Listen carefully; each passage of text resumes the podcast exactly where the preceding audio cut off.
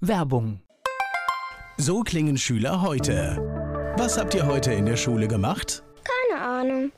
Und so klingt der Speedlearner. Was habt ihr heute in der Schule gemacht? Heute haben wir sehr viel über Afrika gelernt. Soll ich bei den ägyptischen Pharaonen anfangen und bei den Zulu-Kriegen aufhören? Oder interessiert es dich in Wirklichkeit gar nicht? Speedlearning. Für bessere Noten. Wie wir vom Hoffnungslerner zum Speedlearner werden. Jetzt überall im Buchhandel. Speedlearning.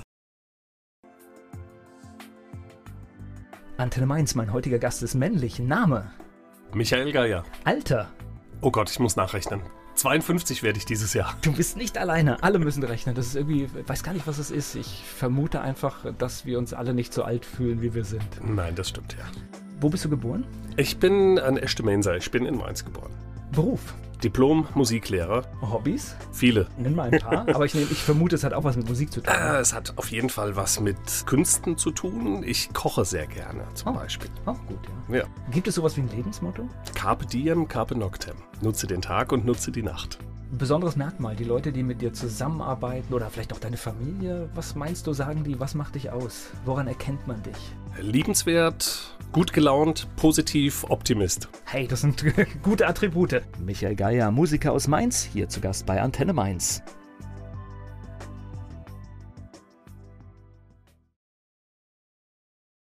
Er ist Musiker und mein Gast hier bei Antenne Mainz, Michael Geier, ist da. So, ein richtiger Mainzer, hier zu Gast bei Antenne Mainz. Ja. Wo bist du aufgewachsen? Ich bin in Finden aufgewachsen. Ich bin ein echter Finder. Ein richtiger Finder. Ein richtiger Finder. Finden äh, bin ich ja auch, habe ich lange gelebt, äh, bin ich letztendlich auch zur Schule gegangen, auch äh, groß geworden. Ein schöner Stadtteil eigentlich. Ja, Ja. ich finde für mich der schönste. Ich habe das tatsächlich als Kind auch nie so ganz verstanden, weil da war das Thema in der Fastnacht ja auch schon da. Ich habe das nie so ganz verstanden, warum da so der Spott eigentlich immer nach Finden kam. Ja, das ist der Neid. Das ist der blanke Neid um die Finder Spargel. Es ist so ähnlich wie in Gonsheim, es ist alles da, du hast Nahversorgung, du hast alle Dinge, die du brauchst, du hast die Feldnähe, du hast eigentlich ideale Lebensumstände. Ja, das ist richtig. Finden ist aber so als Bergdorf ein bisschen isoliert gewesen. Ja, man muss praktisch den Berg raufkommen von Gonsenheim zu uns und diesen Weg. Ja, den haben einfach viele gescheut und deswegen ist das immer so ein bisschen Nimbus-mäßig. Was passiert da oben auf dem Berg? Ja, wo die Römer ja vor 2000, über 2000 Jahren schon ihr Wasser gefunden haben und die Franken haben da gesiedelt. Also ohne Finden wäre das alles gar nicht passiert in Mainz. Ne? Das ist richtig, Ja, genau. So muss man es einfach mal sehen. Wir waren ja sozusagen Zugezogene, aber du bist dann so ein waschechter Finder, ja? Ich bin ein waschechter Finder, genau. Und glaube ich auch aus einer politischen Familie, ne? Mein Vater war Ortsvorsteher früher in Finden gewesen, ganz Ja. genau.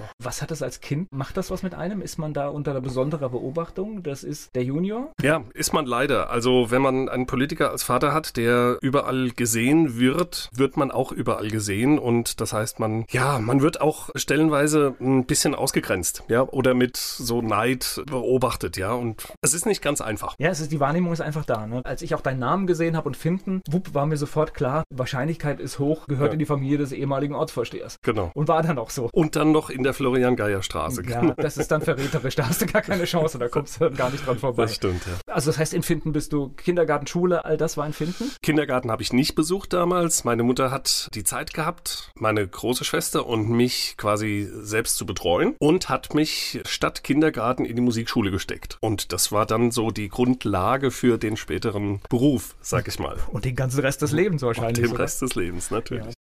Gleich geht's weiter im Gespräch mit Michael Geier. Ein Mainzer, ein Finter ist mein Gast hier bei Antenne Mainz. Michael Geier ist hier zu Gast. Schule ging es dann in die Grundschule? In die Grundschule, genau. Die heute heißt die Peter-Hertling-Schule, früher war es die Grundschule in Finde. Genau. Und der Schulweg war lange, also vom Unnerdorf bis oben in die Ludwig-Schwamm-Straße zu laufen, das ist schon ein ganz schönes Stück. Bei Wind und Wetter immer. Ja, musstest du sogar noch weiterlaufen als ich. Ja, das stimmt. Was für Lehrer hattest du? Jetzt gucke ich mal, ob ich da noch in Erinnerung was Ne? rauskrame. Ich hatte die Frau Dinklo als Klassenlehrerin. Ah, Die mir- lebt auch noch. Sagt mir dunkel was vom Namen. Ja. Und ich habe jetzt neulich bei einer Veranstaltung die Frau Winternheimer getroffen. Dürfen. Das war ganz schön. Sie hatte dann gemeint, ach, wir kennen uns noch aus Religion. Die hatte ich auch in Religion, ja? Ja, Das aber- stimmt jetzt, wo du es sagst, weil ich musste gerade überlegen, ja, Aber ich, ich hatte sie nie in Religion, Okay, weil ich sie hat ja evangelische Religion gemacht. Ja, Ich okay. bin katholisch. Kon konntest du nicht haben. Konnte aber, ich nicht aber haben. Daher kenne ich sie, ja. Ja, ich hatte zumindest mal zwei Jahre beim Direktor, war das, glaube ich, der Herr Kreis. Der Herr Kreis, Genau, genau. den ja. hatte ich zwei Jahre als. Lehrer. Da kann ich mich jetzt noch dran erinnern. Ja, jetzt tauschen wir hier unsere Schulerinnerungen aus, ja. Ja, genau. Das war bis zur vierten Klasse und dann ab der fünften ging es dann aufs Gymnasium. Ich war am Rabanus-Maurus-Gymnasium Also ging in die Stadt. In die Stadt. Genau. Mit der damaligen Linie 11, was sehr praktisch war. 23 Minuten von der Haustür zum Bahnhof und dann vom Bahnhof zum Rhein runtergelaufen Die in hat die sich schlagartig geändert, die Situation. Musstest nicht mehr lange laufen, sondern einfach tatsächlich Das äh, war sehr kurz vor die praktisch. Tür. Genau, in der richtig. Endhaltestelle eingestiegen und wahrscheinlich. Genau, Ja. richtig, ja. Sehr Die ist heute ja auch noch Endhaltestelle, nur die Straßenbahn hat die Nummer 51 heute Ja, nicht ja, habe mehr. ich auch nicht mitgemacht. elf. Also für mich ist es auch noch die 10 und 11, die Mhm. aus Finden kommt. Ich glaube, es bleibt immer so. Ich ertappe mich auch ganz oft, dass ich das so sage, ja. Auch fährst du mit der 11 bis zur Poststraße. Äh, nee, 51. Aber ich glaube, die Älteren wissen dann, was gemeint ist, ja. War Musik in der Schule auch dann dein Thema? Musikunterricht habe ich jetzt so in der Grundschule keine große Erinnerung dran. Ich weiß nur, dass das Thema war, dass ich auch in der Grundschule immer schon Klavier gespielt habe, so zur Einschulung der neuen ersten Klasse, das weiß ich noch. Also da habe ich dann in der Aula beziehungsweise in der Sporthalle gesessen, wo das damals stattfand und habe dann da auch schon Klavier gespielt, genau. Also Musikunterricht nachher im Gymnasium war schon natürlich ein Thema. Also ich hatte als Musiklehrer den Klaus Lorenz, eine ganz tolle Persönlichkeit, ganz toller Lehrer, der mich einfach auch, sagen wir mal, von seiner Idee, Musik zu machen, ein bisschen mitgeprägt hat. Ja. So, meine Lieblingsfrage, warst du ein guter Schüler? Generell in der Schule, Ja. Definition gut, Ja, ich glaube, da von den jeder, Noten her. Hat jeder, ja, hat jeder seine eigene Interpretation. Ja, hab, vor kurzem hat jemand mal gesagt, er war ein guter Schüler mit schlechten Leistungen. Das würde ich sofort unterschreiben, trifft auf mich zu. Also mein Abi ist, glaube ich, 3,4 Schnitt gewesen oder so. Aber gemacht. Richtig gemacht schließlich, ja. Ja, also ich meine, darauf kommt es an. Gab es so Lieblingsfächer? Also Musik war wahrscheinlich eins, ne? Musik war ein Lieblingsfach auf jeden Fall. Kunst, wir hatten einen ganz tollen Kunstlehrer, den Klaus Binder. Dann, ja, Deutsch, Deutschsprache. Ich habe viel geschrieben in der Zeit. Das war immer eins meiner Lieblingsfächer. Ich hatte auch Deutschleistung dann gehabt. Und weil wir haben etwas, was nicht viele Klassen oder nicht viele Schüler hatten. Wir haben bis heute ein Stammkurstreffen. Okay. Immer am 22.12. bei unserer Deutschlehrerin zu Hause. Hast du nach der Schule gewusst, wo das hingeht? Gab es da so einen Masterplan oder? Mit der Musik? Ja. Schließlich nein, das wusste ich nicht. Ach Gott, ich habe viele Kurven gelaufen, bis ich da rauskam, wo ich jetzt bin. Wir hatten ja damals 88 noch die Wehrpflicht und damals war es Ich erinnere, W18. ich erinnere mich. 18 dunkel. Monate Wehrpflicht war damals so. Das Das war der stand. Höhepunkt. Das war die längste Dauer, die Wehrpflicht überhaupt war. Im Prinzip nur noch Zivildienst war dann noch länger, ne? Genau, richtig. Zivildienst war damals 24 Monate. Und das gibt eine schöne Geschichte. Wir hatten in der Florian-Geier-Straße gegenüber ein altes Straßenbahndepot. Wenn man heute mal ins Römerschiff-Museum geht, dann sieht man da auch noch die äh, Fotos, wie das äh, damals war, als diese Römerschiffe gefunden wurden. Das war in dieser Zeit, ich glaube 85 so in dem Dreh rum. Kamen die in großen, wie sagt man dazu, Pontons oder sowas, praktisch in dieses alte Straßenbahndepot und wurden dort restauriert. Das war gegenüber meiner Haustür. Ich habe das jeden Tag gesehen, wie die Mitarbeiter von dem Museum praktisch diese Schiffe restauriert haben und das hat mich wahnsinnig interessiert. Ich bin dann da hingegangen. Ich muss nur ganz, das ist heute weg, ne? Das gibt es nicht mehr, dieses Depot. Das wurde abgerissen, das gibt's heute nicht Aber mehr. ich habe das auch noch dunkel jetzt gerade in Erinnerung, wo du das sagst. Mhm. Deswegen, ja, faszinierend, ja. Es gibt auch gerade die Ausstellung 50 Jahre Eingemeindung finden. Unter anderem äh, wurde ja mit äh, insgesamt sechs Dörfer, die äh, damals Großstadt wurden, also nach Mainz eingemeindet wurden. Da gibt es noch alte Fotos, wie das ausgesehen hat. Okay. Der mit dem Depot. Heute ist es ein freier Platz. Auf jeden Fall bin ich dann nach der Schule immer dahin gegangen, weil ich fand das so wahnsinnig interessant. Die haben also wirklich diese ganzen Schiffe mit Zahnbürsten gereinigt und es war eine wahnsinnige Arbeit, das zu machen. Haben alles gezeichnet und dokumentiert, ja. Und ich fand es total faszinierend und habe mich dann auch so bisschen angefreundet mit denen. Und es hätte für mich die Möglichkeit gegeben, meinen Zivildienst damals im Landesmuseum praktisch zu machen und diese Römerschiffe praktisch damit äh, zu betreuen. Und dann vielleicht noch in der Außenstelle finden. Wäre, Und dann noch in der Außenstelle finden, ganz genau, ja. Nur gerade über die Gas äh, zu laufen, das wäre richtig cool gewesen. Ich habe mich dann damals aber dagegen entschieden, weil genau aus diesen Gründen die Zeit halt länger war. Dieses halbe Jahr wollte ich praktisch nicht investieren und habe mich dann entschieden, zum Bund zu gehen und meinen Wehrdienst dort zu machen. Gleich spreche ich weiter mit Michael Geier. Michael Geier und ich sind gemeinsam in Finden zur Schule gegangen und gerade waren wir bei unserem Gespräch in der Zeit der Bundeswehr. Weil das ist schon, ich überlege auch, äh, ich hatte das Glück, ich bin aus der Nummer rausgekommen, aber ich überlege auch gerade, das ist schon ein ganz schöner Einschnitt gewesen. Jetzt unabhängig von dem, ob du das machen willst oder nicht, aber diese Zeit, das ist schon 18 Monate, ist in jungen Jahren viel Zeit, ne? Das ist viel Zeit, das stimmt. Beim Bund habe ich dann aber, weil Zeit dann auch relativ war, also die erste Überlegung war, ich möchte Zeit sparen. Im Endeffekt habe ich aber dann wiederum Zeit investiert, dadurch, dass ich mich dann verpflichtet habe. Das okay. heißt, die Zeit, die ich im Prinzip hätte einsparen können durch die Bundeswehr, habe ich dann aber wieder draufgesteckt, indem ich gesagt habe, okay, ich mache Z2. Also damals war es die Möglichkeit, ein halbes Jahr länger zu machen und eine Reserveoffizierlaufbahn zu machen. Was ich dann auch gemacht habe, was dann auch mein Glück war, weil durch die Lehrgänge, die ich gemacht habe, habe ich ein halbes Jahr in Bremen gelebt. Und in Bremen war unser Haus, wo wir untergebracht waren, gegenüber des Proberaumes eines Heeresmusikchores. Okay. Das heißt, wenn das Heeresmusikchor geprobt hat, haben wir das praktisch immer auf unserer Stube gehört, wenn wir dort waren. Also bin ich irgendwann abends mal nach Dienstschluss rübergegangen und äh, da saßen die alten Hauptfeldwebel, alt für uns damals, ja. Also wir waren ja gerade mal noch keine 20 und die, die haben dann da in ihrem Proberaum gesessen, haben äh, Bier getrunken und haben geschnackt, ja. Und dann habe ich gefragt, ob ich dort mal Klavier spielen dürfte. So, natürlich, ah Jung, dann spiel mal, kannst du das? Ah jo, ich habe mal früher Klavier gespielt und auch während der Schulzeit äh, immer wieder. Und dann kam irgendwann einer und hat gesagt, warum willst du dein Talent verschwenden, wenn du nicht Musik machst? Ja, also du musst auf jeden Fall Musik machen. Damals hatte ich dann die Idee, ach, ich gehe so ein bisschen in Richtung meines Vaters, der neben seiner politischen Tätigkeit Steuerberater war und habe überlegt, naja, ich gehe in dieses Steuerfach praktisch. Ja, also entweder mache ich eine Ausbildung oder ich studiere Jura, Fachanwalt für Steuerrecht, sowas in diese Richtung. Ja, und das haben mir die Hauptfeldwebel damals ausgeredet und das war auch gut so. Wie schön, dass es manchmal im Leben solche Begegnungen gibt, oder? Ganz genau, ja, richtig. Also der Weg war sehr kurvenreich, ja, ja über Bundeswehrverpflichtung dann zurück zur Musik zu kommen. Ja, wo manche sagen ja, es sind Zufälle, wobei äh, ich interpretiere das ja immer anders, weil man muss muss immer genau gucken, was sagt das Wort Zufall. Es fällt dir etwas zu. Es fällt einem etwas zu, richtig. Und, und das ja. muss man halt dann auch annehmen. Und ich glaube, manchmal muss man der Leidenschaft folgen und nicht ja. dem, was vielleicht der Verstand sagt. Ja. Das stimmt. Das heißt, war das so der Schlüsselpunkt, wo du gesagt hast, ich mache die Musik dann auch zu meinem Thema, auch beruflich? Das war auf jeden Fall der Schlüsselpunkt für mich zu sagen, ich beschäftige mich jetzt intensiv damit. Ich habe da mit meinen Eltern gesprochen. Mein Vater, da bin ich ihm ja auf Lebenszeit dankbar dafür, hat mir die Freiheit gelassen, einfach zu sagen, nein, du kannst es machen. Das ist in Ordnung. Wir geben den Generationenbetrieb dann quasi auf, weil ich war der Letzte in der Familie. Aber wenn du es machen willst, dann mach's richtig. Das heißt, wir haben uns dann erkundigt, was muss man machen im Prinzip, um einen Abschluss da zu bekommen. Also man muss studieren. Das war dann überhaupt kein Thema. Dann haben wir gesagt, okay, ich studiere es und ich mache ein Diplom und dann. Okay. Was hast du genau studiert? Ich habe Klavier bei Juan Levi studiert und Gesang bei Eduard Wollitz. Und der Abschluss nennt sich Diplom Musiklehrer.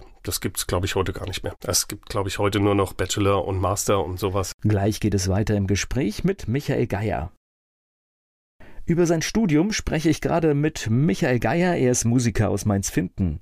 Und äh, was war denn der Plan? Das heißt, wenn man anfängt zu studieren, überlegt, ja, was mache ich damit? Das heißt, Musiklehrer war auch die Idee? Musiklehrer war im Endeffekt die Idee, das ist richtig, ja. Gibt es ja heute durchaus, kannst du ja auch Popmusik studieren, auch mit dem Hinblick, wie vermarkte ich mich, wie werde ich vielleicht erfolgreich in den Charts? Aber ich sag mal, die Wahrscheinlichkeit nachher ist dann doch etwas geringer als die Optionen, die du im Studium hast. Das gab es alles in den 90ern ich weiß nicht. das kam später. Also das heute, kam heute später. Also, Option. Äh, heute gibt es diese Optionen, das machen ja auch sehr viele. Also Popakademie in äh, Mannheim Mannheim ist ja sehr begehrt. Damals gab es nur die Möglichkeit, wenn man Popularmusik machen wollte, also Pop konnte man noch nicht studieren, aber man konnte Jazz studieren. Entweder geht man nach Hamburg oder man geht nach Köln. Und da ich als Menser sehr heimatverbunden bin, sagt man ja auch immer, also die Menser bleibe in Mainz, ja, und wer einmal in Mainz war, der kommt auch wieder. Und das war für mich keine Option. Und ich habe dann hier einfach tolle Lehrer gefunden, wie gesagt, Levi und Wollitz, bei denen ich hier wirklich viel musikalisch gelernt habe und äh, studieren konnte. Aber wie gesagt, ich wollte nur mal diesen Haken gerade schlagen, weil es gibt ja wirklich Leute, die heute hinsetzen, ich will den Weg in der Popmusik, ich will da erfolgreich werden, aber man muss natürlich auch realistisch sein, das kann man machen, aber da braucht man auch viel Glück. Das ist richtig. Talent allein reicht nicht. Arbeit gehört natürlich auch dazu und es gehört sehr viel Glück dazu, die richtigen Leute im richtigen Moment zu treffen. Früher war es einfach so, dass eigentlich auch alle im Pop-Bereich eine klassische Ausbildung hatten. Sogar nicht nur die klassische Ausbildung, ich weiß das ja aus vielen Interviews. Es sieht immer so aus, da ist jemand plötzlich erfolgreich. Wenn du aber das Gespräch hast, dann merkst du, da ist 15 Jahre harte Tour oft dahinter. Live spielen, ausgebuht werden. all das ist oft bei Karrieren, was wir nicht sehen, bevor der Erfolg kommt. Das ist richtig. Ganz, ganz viele haben so eine Ochsentour gemacht, sagt man ja dazu, durch kleine Clubs zu tingeln, bevor sie überhaupt irgendeinen Namen hatten. Also wenn man Kelly Family sich anschaut, wo die früher überall gespielt haben, bis sie ihren Namen soweit hatten, ja. Gehört zu denen, die pur tatsächlich im Radio mit groß spielen mussten. Aber tatsächlich hatten wir die schon auf dem Schirm, wo die wirklich, was weiß ich, in Wiesbaden zum Beispiel waren und haben vor 20 Leuten gespielt. Ja. Heute kann man sich nicht vorstellen, heute machen sie Stadien voll. Aber so fing es an. Wiesbaden-Wartburg waren 20 Leute. Das stimmt. Wiesbaden-Wartburg, tolle Zeit, habe ich auch mal gespielt. Ja,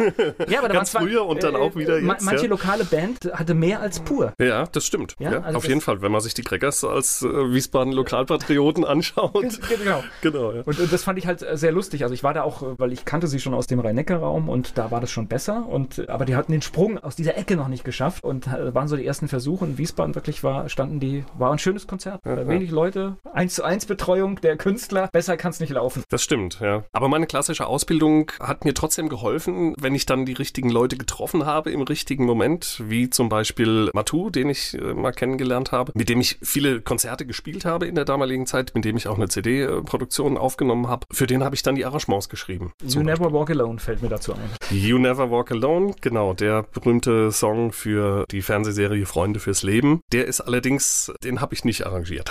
Okay, da merkst du also Matu, ich weiß gar nicht, wird viel kein Begriff sein, aber diesen Song, äh, den kennen zum Beispiel ganz viele, weil das tatsächlich so ein klassischer Radiosong ist, der ja, hoch und runter ja. gespielt wurde. Ich glaube, er war noch nicht mal so gewaltig in den Charts. Ich glaube, das war tatsächlich so ein Radiohit, war das sogar. Es ja. war ein Radiohit. In den Charts war er, glaube ich, sogar zweistellig. Also ich glaube, Platz 16 war die beste Platzierung oder sowas. Aber er wird viel gespielt und auch heute noch, auch gerne gewünscht noch. Ja. So, jetzt haben wir aber hier einen Sprung. Das heißt, du warst gerade im Studium und jetzt warst du aber schon beim Arrangieren. Das heißt, äh, das Studium hat dich in die Situation gebracht, auch andere Dinge mit der Musik zu machen. Ja, auf jeden Fall. Durch die Kenntnis studiert man ja nicht nur jetzt das Klavierspiel. Das konnte ich vorher schon. Ja, also das war klar. Aber zum Beispiel Harmonielehre, Tonsatz und so weiter. Und das Arrangieren, was ich auch schon lange gemacht habe immer. Ich habe auch viel immer für Chöre geschrieben, zum Beispiel, ja, für Gesangsnummern, dass ich da einfach gewisse Fertigkeiten hatte, die mir nachher geholfen haben, auch in einem anderen Sektor, nämlich in diesem Popsektor, da Fuß zu fassen ein bisschen, ja. Gleich geht's weiter im Gespräch mit Michael Geier.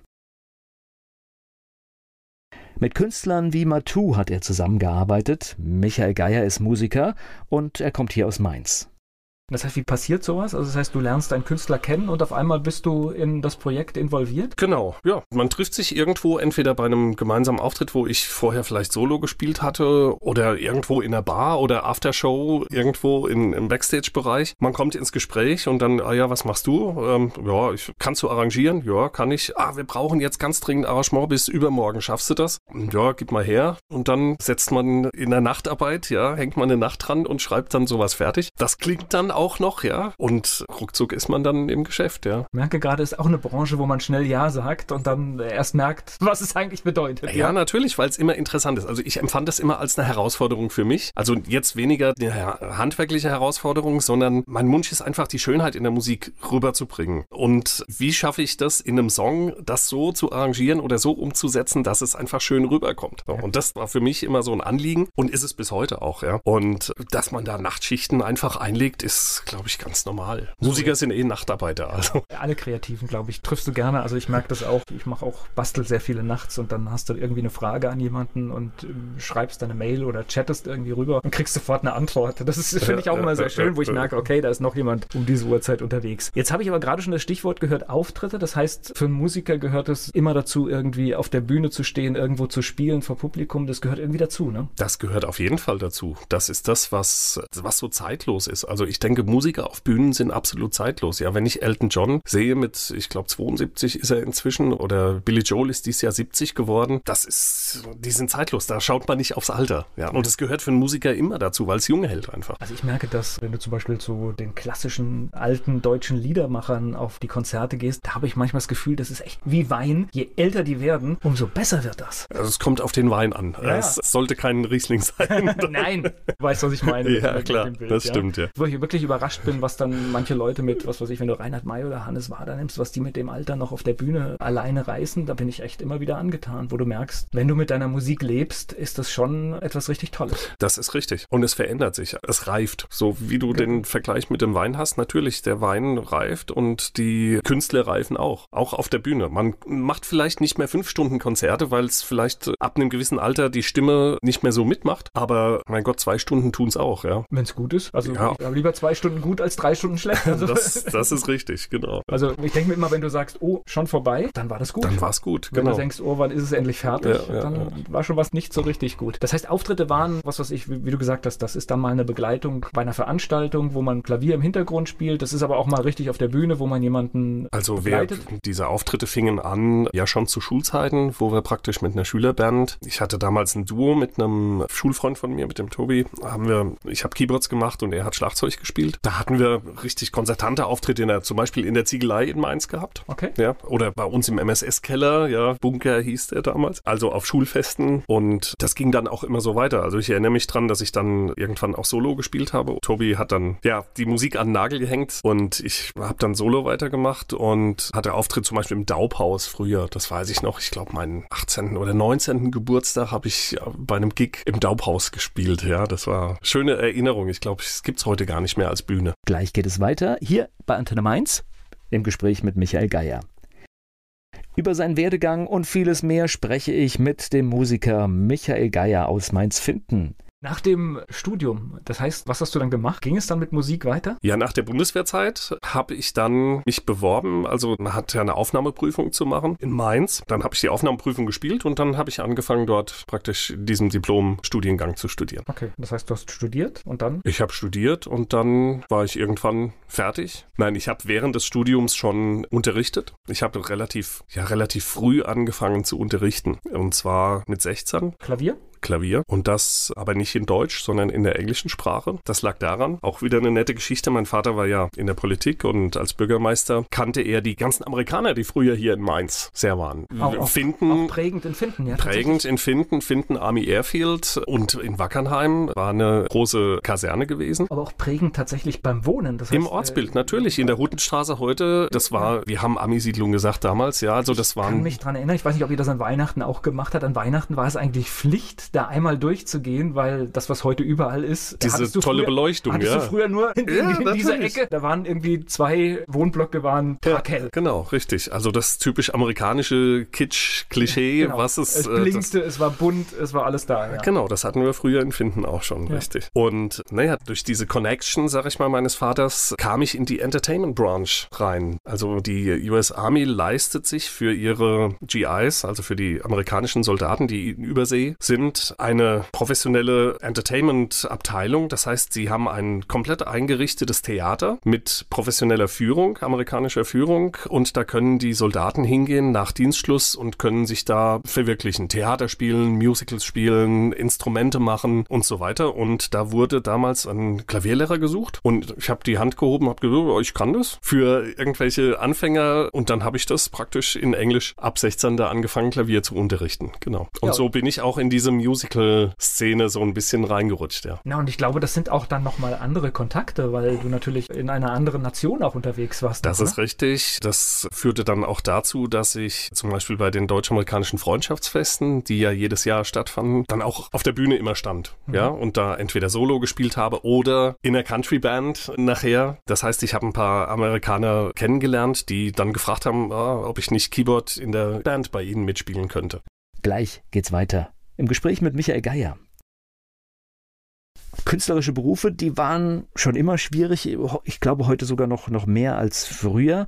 Und das ist jetzt hier Thema im Gespräch mit Michael Geier. Er ist Musiker und hier zu Gast bei Antenne Mainz. Das, okay, Studium zu Ende. Das heißt aber, dann kommt ja irgendwann die Frage, hier Junge, du musst ja von irgendwas leben. Ist es dann tatsächlich so, kann man von Klavier beibringen, Klavier lernen, kann man davon leben? Man kann davon leben, früher besser als heute, sage ich mal so. Okay. Es ist so, dass man als nicht nur vom Unterrichten, sondern auch als Musiker natürlich immer Geld hatte. Ja, also die Gigs waren immer bezahlt früher. Das heißt, Kommen wir da- gleich noch drauf. Du hast ein schönes Stichwort. Das Wort früher, da müssen wir mal drauf achten. Ne? Das, ist, das ist tatsächlich ein Wort, äh, wo wir heute manchmal ja, staunen, äh, Ja, was sich das, da verändert hat. Das ja. stimmt, ja, ja, das stimmt. Aber ich hatte auch während des Studiums schon, und das wird übrigens auch immer gern gesehen, man musste auch Lehrproben zum Studium machen. Während des Studiums auch schon immer unterrichtet. Und das habe ich in Stadegen, Elsheim angefangen, in dem Klavierlädchen von Peter Breitmann, der jemanden gesucht hat, der seinen Laden praktisch unter der Woche ein bisschen belebt. So, und dann habe ich gesagt, okay, ich studiere, aber ich habe zum Beispiel, ich glaube, donnerstags war es oder sowas. Nachmittags habe ich Zeit, habe ich frei. Und da könnte ich dann dort zum Beispiel die Klaviere nutzen, um dort Klavierunterricht zu geben. Genau, das war dann bezahlt und das war während des Studiums okay, so konnte ich mir mein Studium finanzieren, das stimmt. Das ist aber, hört sich jetzt so an, dass es tatsächlich freiberufliche Tätigkeit dann war, was du so gemacht hast insgesamt. Kann man das so sagen? Das kann man sagen, ja, also immer. Immer selbst und ständig. Das war aktiv. immer, immer selbst und ständig und freiberuflich, genau. Okay. Das bis heute eigentlich? Ja. Wie kam es denn zu der Situation, die man dich heute findet? Die Musikschule habe ich dann vor, ich glaube, 22, 23 Jahren, also 1996, offiziell gegründet, habe gesagt, so jetzt muss es auf festen Beinen stehen und ich gebe dem Kind einen Namen. Ich nenne es Musikschule, habe einen Schülerwettbewerb gemacht damals bei den Schülern und der Name, der rauskam, war Klimperkiste. Das fanden die Schüler damals alle ganz toll. Das war wirklich unabhängig davon, haben das mehrere Schüler so genannt. Und die, ja, ich bin jetzt im 23. Jahr und seit dieser Zeit habe ich, brach ich praktisch Musikunterricht in Finden. Okay, das heißt, du hast im Prinzip das, was du vorher gemacht hast, du warst unterwegs, hast du gesagt, ich brauche eine feste Station. Genau. Und das heißt, äh, Musikschule hört sich jetzt äh, für mich groß an. Das heißt, was wird da gelehrt? Äh, wir fangen an mit Eltern-Kind-Programmen. Das heißt, Kinder ab 18 bzw. 24 Monate können mit ihren Eltern zu uns kommen. Das nennt sich Musikgarten. Da haben wir eine Lizenz für. Geht über den Elementarbereich, also sprich musikalische Früherziehung, Orientierungsjahr bis praktisch ins Erwachsenenalter. Man kann verschiedene Instrumente bei uns lernen. Klavier, Gesang, Schlagzeug, Gitarre, Flöten, Geige, Cello. So. Und es ist wichtig, das Instrument früh zu lernen. Ne? Ich sehe das bei meinen Kindern, was das macht. Das ist schon unglaublich, wenn man wirklich äh, sehr jung anfängt mit dem Instrument, wo man da hinkommen kann. Ja, das ist richtig. Natürlich, die Fähigkeiten sind sehr wichtig, die man mit ins Instrument lernt, wobei es unterschiedliche Einstiegsalter gibt. Also mit Schlagzeug muss man jetzt nicht mit vier anfangen. Ein Blasinstrument ist auch in einem frühen Alter oft nicht möglich, weil die Zähne noch nicht so fest ausgebildet sind. Also ein Klarinette, Saxophon oder sowas soll man erst zum Beispiel anfangen, wenn die Schneidezähne Zähne wirklich stabil sind und raus sind. Aber was viel wichtiger ist, ist einfach die, sagen wir mal, soziale Kompetenz, ja, die man in einem frühen Alter lernt. Deswegen sind diese Elementarkurse so wichtig, sprich die musikalische Früherziehung. Da lernen die Kinder nicht nur die Basics der Rhythmussprache zum Beispiel, ja, oder das Singen, was ganz, ganz wichtig ist, sondern sie lernen auch zum Beispiel Instrumente abzugeben. Sie lernen zuzuhören. Sie lernen mit anderen Musik zu machen auch. Das sind Dinge, die nachher sehr, sehr wichtig sind, auch bei der Ausübung des eigentlichen Instruments. Ja, und ich glaube, diese Fähigkeiten gehen sogar noch weiter. Die gehen aus dem Bereich der Musik raus. Ich glaube, da werden Dinge gelernt, die fürs ganze Leben und fürs ganze Lernen. Gut, wir wissen es auch, die Studienlage ist eindeutig. Meine Kinder waren in so einer Bläserklasse und mhm. normalerweise, das ist bei uns die Ausnahme, es sollte die Regel sein. Mhm. Viele Manager aus äh, unterschiedlichen Bereichen, ob das Banker sind oder andere Industriemanager, fordern, dass genau auch Manager diese Skills haben, ja, dass der soziale Bereich viel zu äh, kurz kommt. Und dann muss ich sagen, okay, aber hallo Politik, das ist genau diese Forderung, die wir als Musiker schon immer haben. Ihr müsst den Musikunterricht und den Kunstunterricht in den Schulen viel breiter anbieten. Es kann doch nicht sein, dass es Schulen gibt, die keinen Musikunterricht anbieten. Vor allem die Länder, wo die Schulergebnisse insgesamt gut sind. Wenn du immer schaust, dann findest du das immer die Länder, wo die künstlerischen Fächer besonders gefördert werden. Ja. Es hat irgendeinen Einfluss auf die anderen Fächer. Ja. Also deswegen. Natürlich. Und äh, es gibt auch, das habe ich vor kurzem gelesen, es gibt auch Unternehmen, die haben so eine Theaterkultur. Das heißt, die ziehen sich irgendwann zurück und studieren drei Wochen ein Stück ein. Mhm. Und auch diese Unternehmen, äh, die solche Sachen machen, sind auch erfolgreicher, ja. weil sie die Mitarbeiter in einen Kreativprozess für eine Zeit Ganz genau. entlassen. Genau. Und die kommen dann mit völlig neuen Eindrücken zurück und die machen auch etwas mit deiner Arbeit. Ganz genau. Und deswegen ist es auch wichtig, dass es private Musikschulen gibt als Schulergänzung, also oder wie sagt man, als Ergänzungsschulen zu anderen normalen Schulen, in denen Kinder die Möglichkeit haben, ab im frühen Alter, wie gesagt, bei uns fängt es an mit dem Musikgarten ab 18 Monate, praktisch da reinzuwachsen und das praktisch diese kreativen Prozesse von Kind auf mitzumachen. Aber ihr seid für Jung und Alt da, das heißt. Wir sind für Jung und Alt da, natürlich. Gleich geht's weiter mit meinem Gespräch mit Michael Geier. Ich bin Volker Pietsch. Eine Musikschule in Finden hat er. Er ist Musiker Und hier zu Gast bei Antenne Mainz. Michael Geier ist da. So, wenn ich mir jetzt überlege, ich lerne jetzt nochmal Klavier, dann hättest du eine harte Nuss da, aber du würdest mich dann auch nehmen, ja? Ich bin, und das habe ich bei den Attributen vorhin vergessen, ein absolut geduldiger Mensch. Okay. Ich glaube, es gehört auch dazu, weil ich glaube, gerade wenn jemand anfängt, ein Musikinstrument zu lernen. Ein guter Lehrer muss geduldig sein, ja. Okay. Das, das hilft auf jeden Fall. Ja, und dann üben, üben, üben, ne?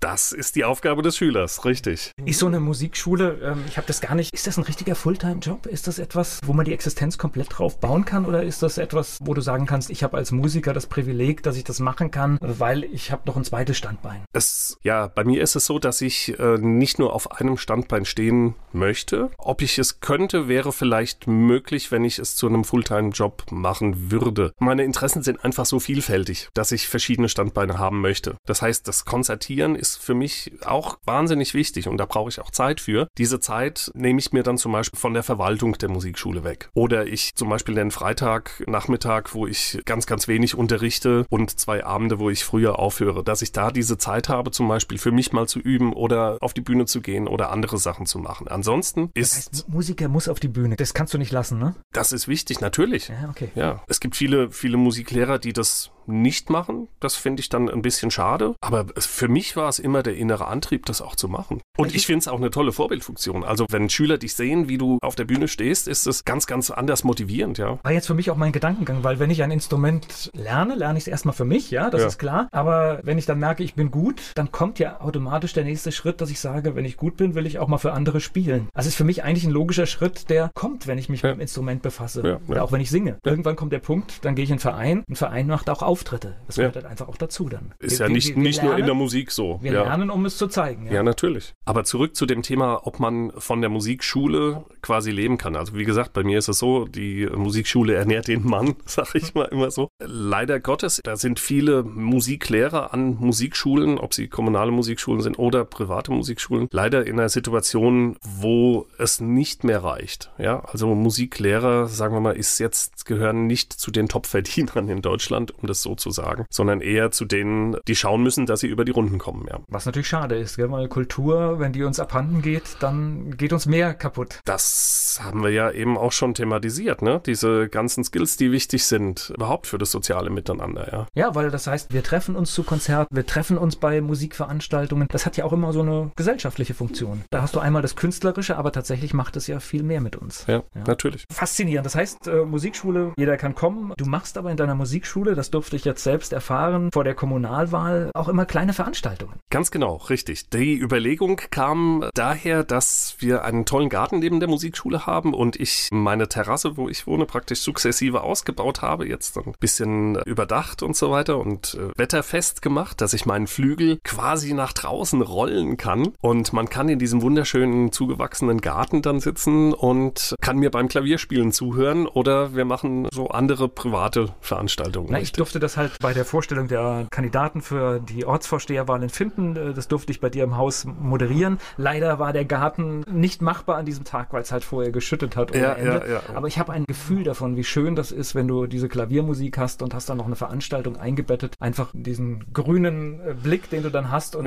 dadurch, dass es auch so ein bisschen abgeschlossen ist, Mhm. hast du äh, wirklich eine gemütliche Location. Ganz genau, richtig. Das heißt, ihr macht regelmäßig für Finden die Türen auf. Wir machen für Finter, aber nicht nur für Finter, auch für, für andere öffnen wir die Türen und die können gerne natürlich zu uns kommen. Wir machen auch regelmäßige Schülervorspiele dann, wo sich unsere Schüler natürlich hier präsentieren können im Garten. Und da wir ja, weil du vorhin gefragt hast, was meine Hobbys sind, das Kochen, ja, und natürlich die schönen Genüsse, also sprich der Wein gehört auch mit dazu, die Kenntnis des Weines. Musik, Wein, Essen, das ist ja die, die, perfekte Kombination. Ganz Ne? genau, richtig. Und wir haben praktisch einen Namen uns gegeben und das Ganze nennt sich dann Klavier und Wein. Sagt alles, wir machen kulinarische Weinproben.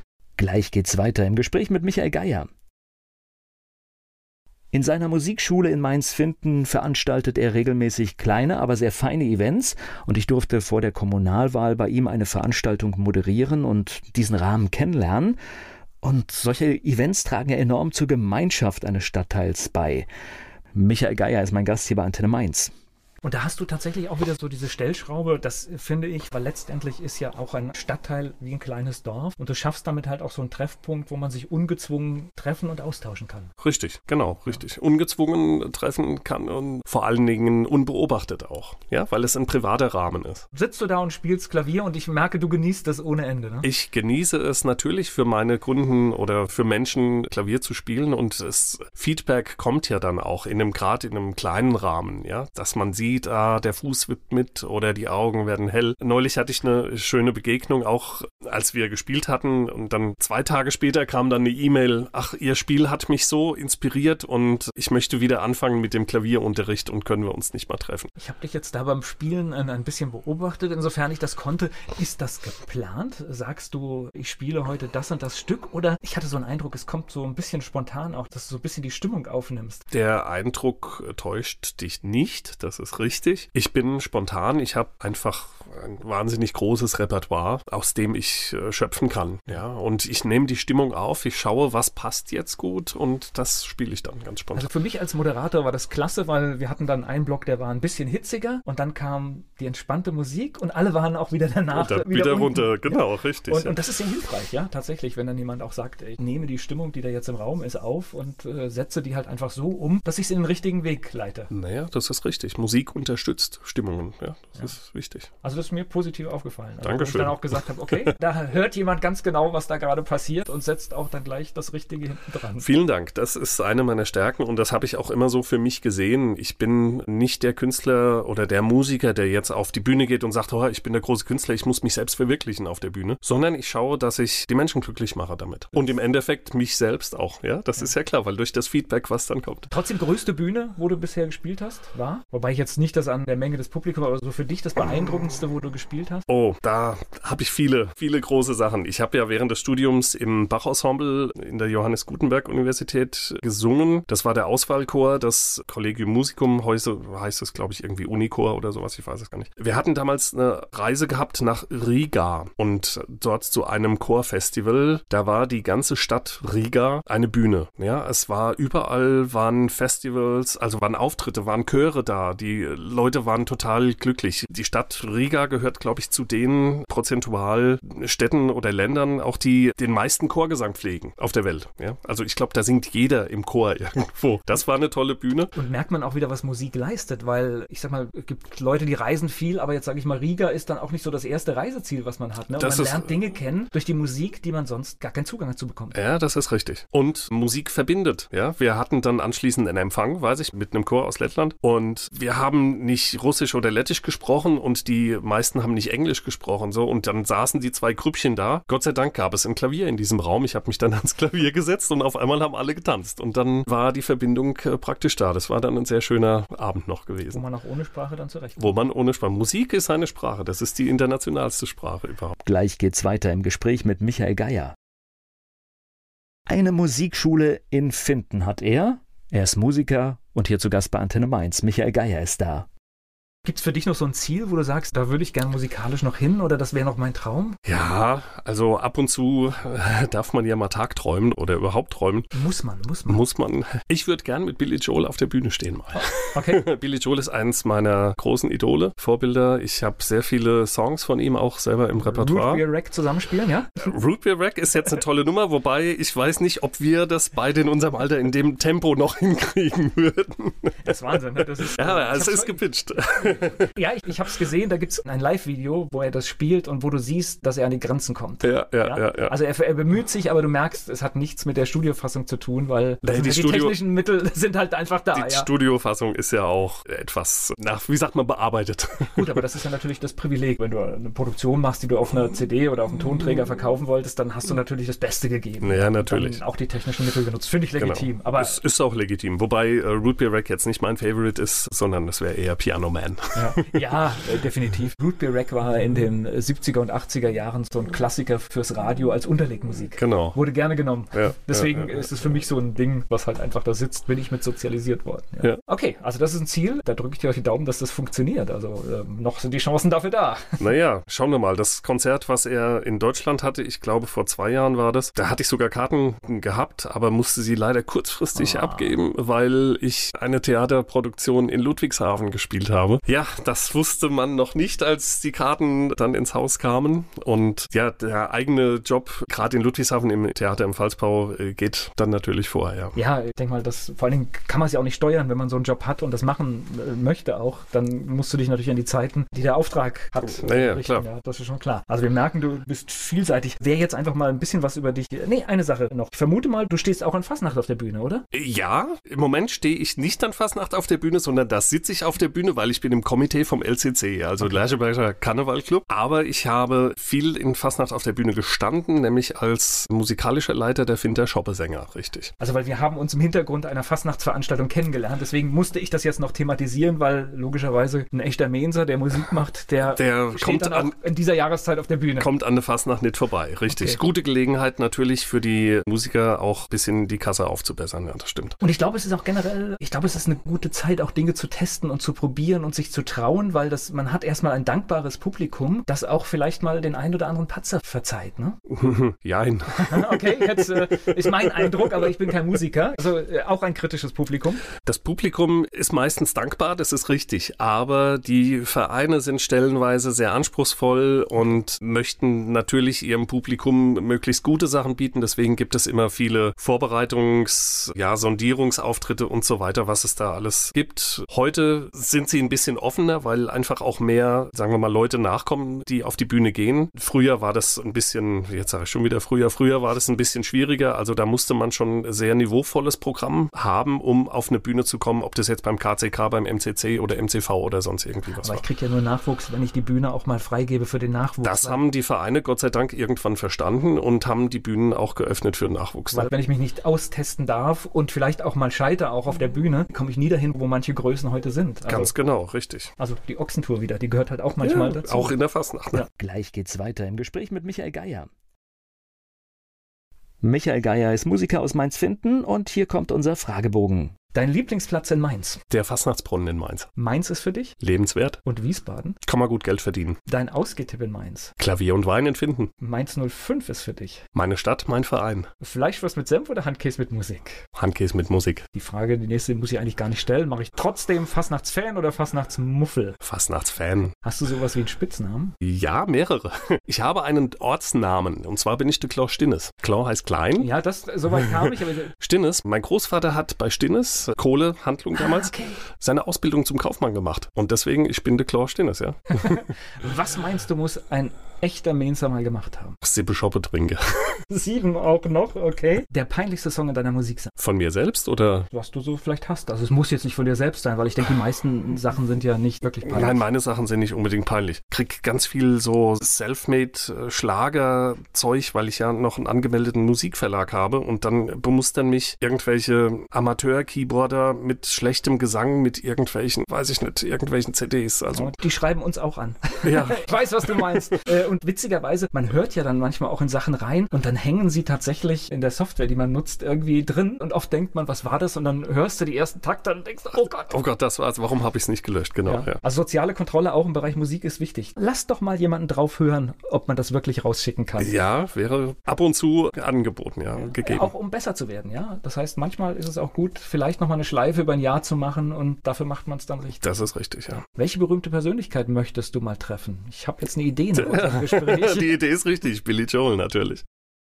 Wer jetzt Interesse hat an deiner Musikschule oder an deiner Arbeit, heute findet man ja jeden im Internet, dich auch? Ja, auf jeden Fall. Also Michael Geier äh, mit EY und äh, Finden zum Beispiel oder Mainz oder Wiesbaden, weil ich ja auch in äh, Staatstheater in Wiesbaden als musikalischer Leiter und Pianist arbeite. Da findet man mich. Ansonsten, es gibt ein paar Homepages, ja, zum Beispiel www.geier-music, englisch mit c.de oder www.klimperkiste.de, Oh, gute Domain. genau. Oder klavier und wein.de in einem Wort. Und in Finden bist du, glaube ich, wie sagt man, bunter Hund. Ne? In. Finden bin ich bekannte Geier aus der Geierstraße, ganz Okay, also genau. per- perfekter kann es ja eigentlich gar nicht sein. Das ist aber, stimmt. Bist du auch Facebook-affin? Oder? Ich bin auch auf Facebook, genau. Da kann, man auch man mich noch- auch anschauen. Auch Klavier und Wein oder Michael Geier, da bin ich. Das heißt, wer jetzt. Lust hat, einfach mal zu sagen, ich, Ich will den mal ein bisschen stalken, dann kann Genau. man das da durchaus tun. na, ich will jetzt einfach mal Wein trinken und dabei Klaviermusik hören, ist er bei dir Ganz genau. definitiv an Bei Klavier und Wein auf jeden Fall. Es gibt immer einen sehr, sehr guten Wein Online bei uns und tolle Klaviermusik natürlich. Also der Weg nach Finden lohnt sich wie immer. Auf jeden Fall. Ich bedanke mich für die Einblicke. Ich danke dir, Volker, für das Interview. Werbung. So klingen Schüler heute. Was habt ihr heute in der Schule gemacht? Keine Ahnung. Und so klingt der Speedlearner. Was habt ihr heute in der Schule gemacht? Heute haben wir sehr viel über Afrika gelernt. Soll ich bei den ägyptischen Pharaonen anfangen und bei den Zulu-Kriegen aufhören? Oder interessiert es dich in Wirklichkeit gar nicht? Speedlearning. Für bessere Noten. Wie wir vom Hoffnungslerner zum Speedlearner werden.